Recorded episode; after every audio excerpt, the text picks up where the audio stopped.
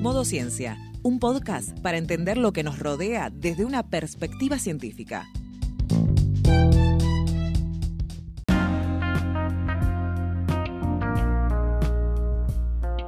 Prepárate unos mates, un té o un café, que ya activamos el modo ciencia.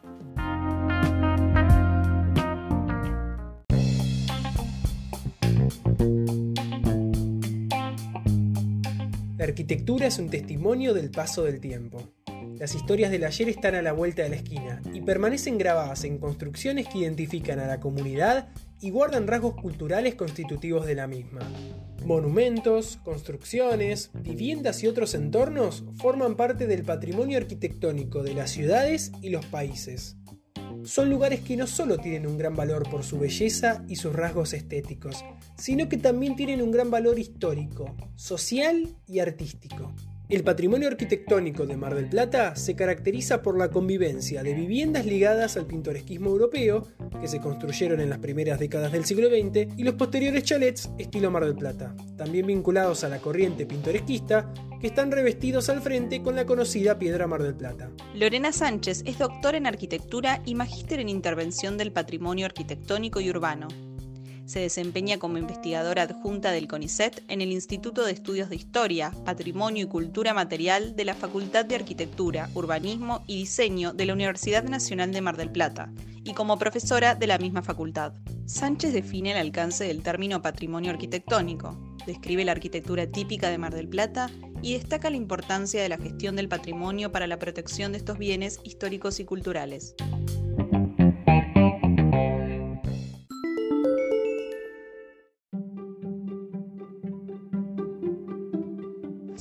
Gabriel García Márquez, la muerte no llega con la vejez, sino con el olvido.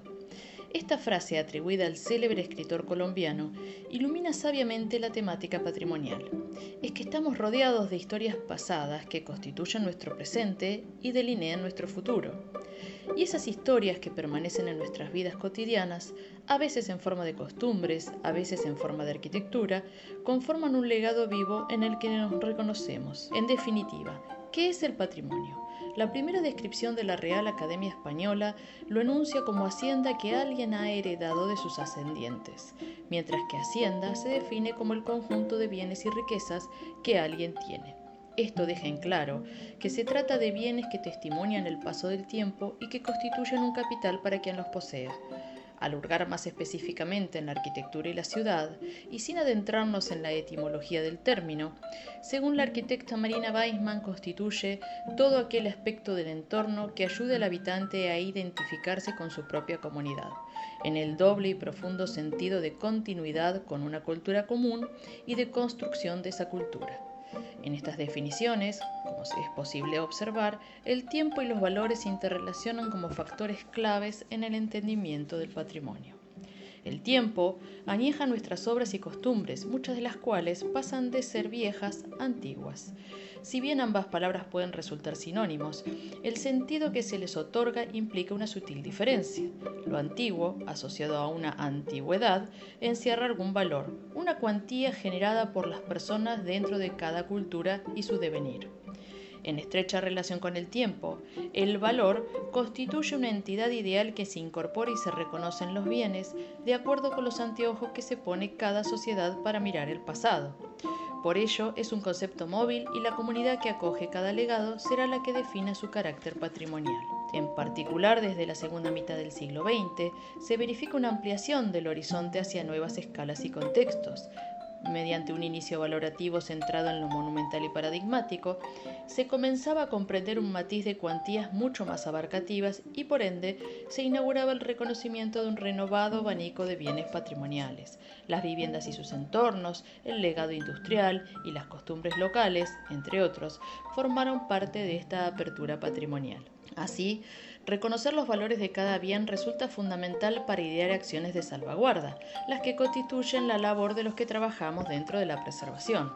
Es que los bienes patrimoniales, como sucede con los naturales, constituyen recursos únicos. En el ámbito profesional, diferentes disciplinas han debido especializarse en este sentido. Arquitectos, historiadores, arqueólogos, ingenieros, museólogos, gestores culturales, antropólogos y sociólogos, entre muchas otras. La evaluación conjunta de los valores de cada bien, en el marco de un grupo de legados declarados como patrimonio, permitirá su categorización y por ende un determinado grado de protección asociado. En este sistema de evaluación-protección se definen tres criterios básicos, complementarios. El valor histórico-social, cuando es fundamental la importancia histórica y su relevancia comunitaria. El valor artístico-arquitectónico, cuando se destacan singulares características estilísticas, tipológicas, constructivas o materiales. Y el valor ambiental contextual, cuando las relaciones con los entornos naturales y edificados conforman diversos tipos de paisajes. En cada proceso de protección, la participación comunitaria es fundamental. Como el patrimonio es de todos, a todos nos esperan derechos y responsabilidades en su cuidado. La gestión del patrimonio arquitectónico y urbano implica ideas, planificaciones y acciones dentro de políticas públicas, iniciativas privadas y desarrollos comunitarios e individuales. En especial, el Estado es uno de los principales responsables de normar las formas para su protección. A través de leyes nacionales, provinciales y ordenanzas municipales, se implementan políticas restrictivas que permitir o impedir y políticas de promoción, como recompensar las acciones orientadas hacia el cuidado de las cuantías reconocidas. En este proceso, la protección debe ser dinámica, sin paralizar los desarrollos de cada lugar ni extinguir su pasado, a través de acciones equilibradas y comprometidas con nuestras identidades.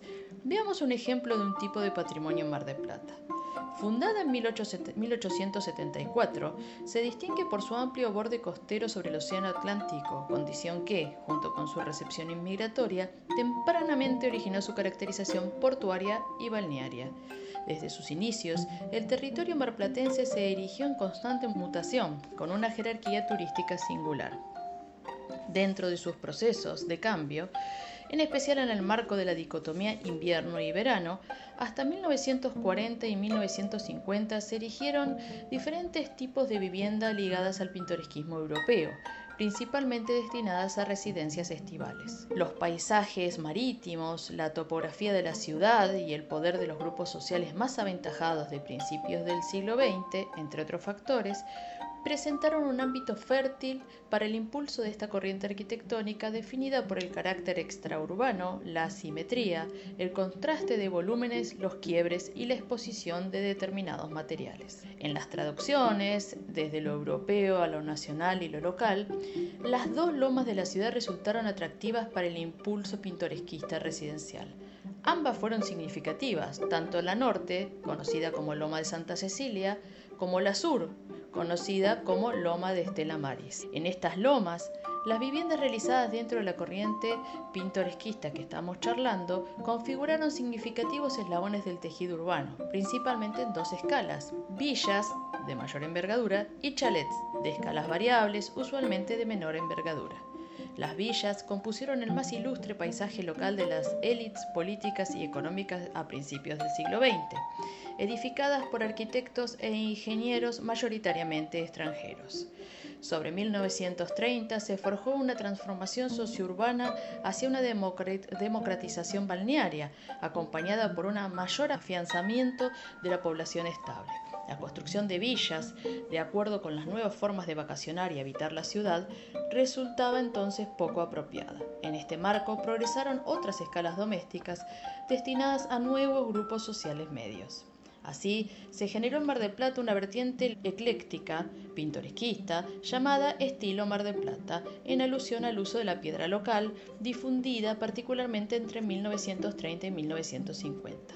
En este proceso, los chalets realizados no solo fueron diseñados y edificados por profesionales extranjeros, como el ingeniero Alula Baldasarini, sino también por arquitectos nacionales y locales, junto con la labor de constructores e idóneos. Se usaron en sus frentes materiales como la piedra Mar del Plata, cortada en listones horizontales, se multiplicaron los techos de tejas coloniales, las carpinterías de maderas achadas y los revoques texturados pintados generalmente de blanco. Estos chalets, diseñados usualmente en una sola planta, con varios volúmenes articulados, una entrada llamada porche y un pequeño jardín al frente, comenzaron a poblar la ciudad y sus repeticiones creativas compusieron gran parte de los valores contextuales ambientales del paisaje marplatense.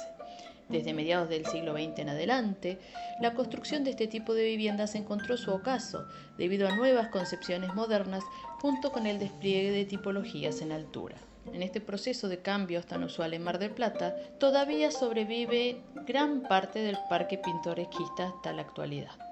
En cuanto a su protección, los más importantes antecedentes locales para la preservación se remontan a 1980. Recién desde 1995, con cambios sucesivos, se condensó un código de preservación patrimonial que pautó lo requerido para la declaratoria de bienes principalmente individuales, con sus correspondientes restricciones y beneficios.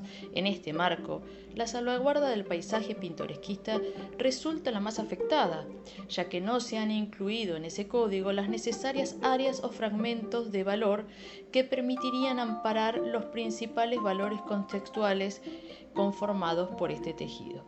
Asimismo, el código existente resulta de difícil implementación debido a la escasez de recursos humanos requeridos para administrar e inspeccionar el territorio, la falta de decisión política para su cumplimiento y las desarticulaciones en relación con otros códigos urbanos. Esta problemática se visualiza claramente en las rupturas de los paisajes costeros, donde cohabitan torres residenciales con chalets como los que estamos dialogando. En este marco de desafíos entre lo antiguo y lo contemporáneo en relación con los bienes residenciales y por ende privados, es sustancial la participación de los usuarios. En un virtuoso trinomio de concientización, querer, conocer y hacer, los usuarios constituyen el primer frente para la definición de acciones, el que debería ser acompañado, respaldado y apoyado por las normativas de protección patrimonial de cada lugar. Finalmente, y en este escueto paseo, resulta necesario volver a nuestro comienzo. Si, como se supone que dijo Gabriel García Márquez, la muerte no llega con la vejez, sino con el olvido, estará en nuestras manos colaborar en forma de múltiples granos de arena para recordar y operativizar dinámicas apropiadas hacia la protección de nuestros patrimonios. La preservación no es nostalgia, ni culto a la antigüedad, ni parálisis. Es una acción de responsabilidad colectiva, de respeto dinámico y de creatividad para poder seguir disfrutando de los pasados presentes con miras al futuro.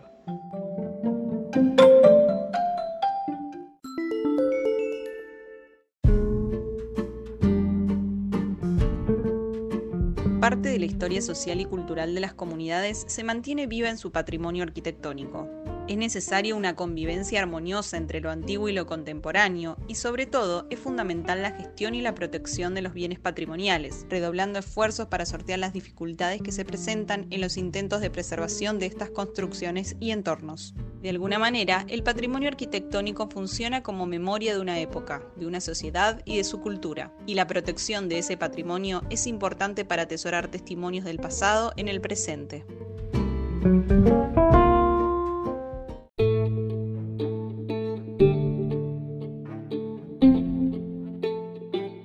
Podés volver a escuchar este y otros episodios en Spotify y YouTube. Suscríbete a nuestro newsletter en citecus.com barra newsletter. Encontranos en las redes sociales como Citecus OC.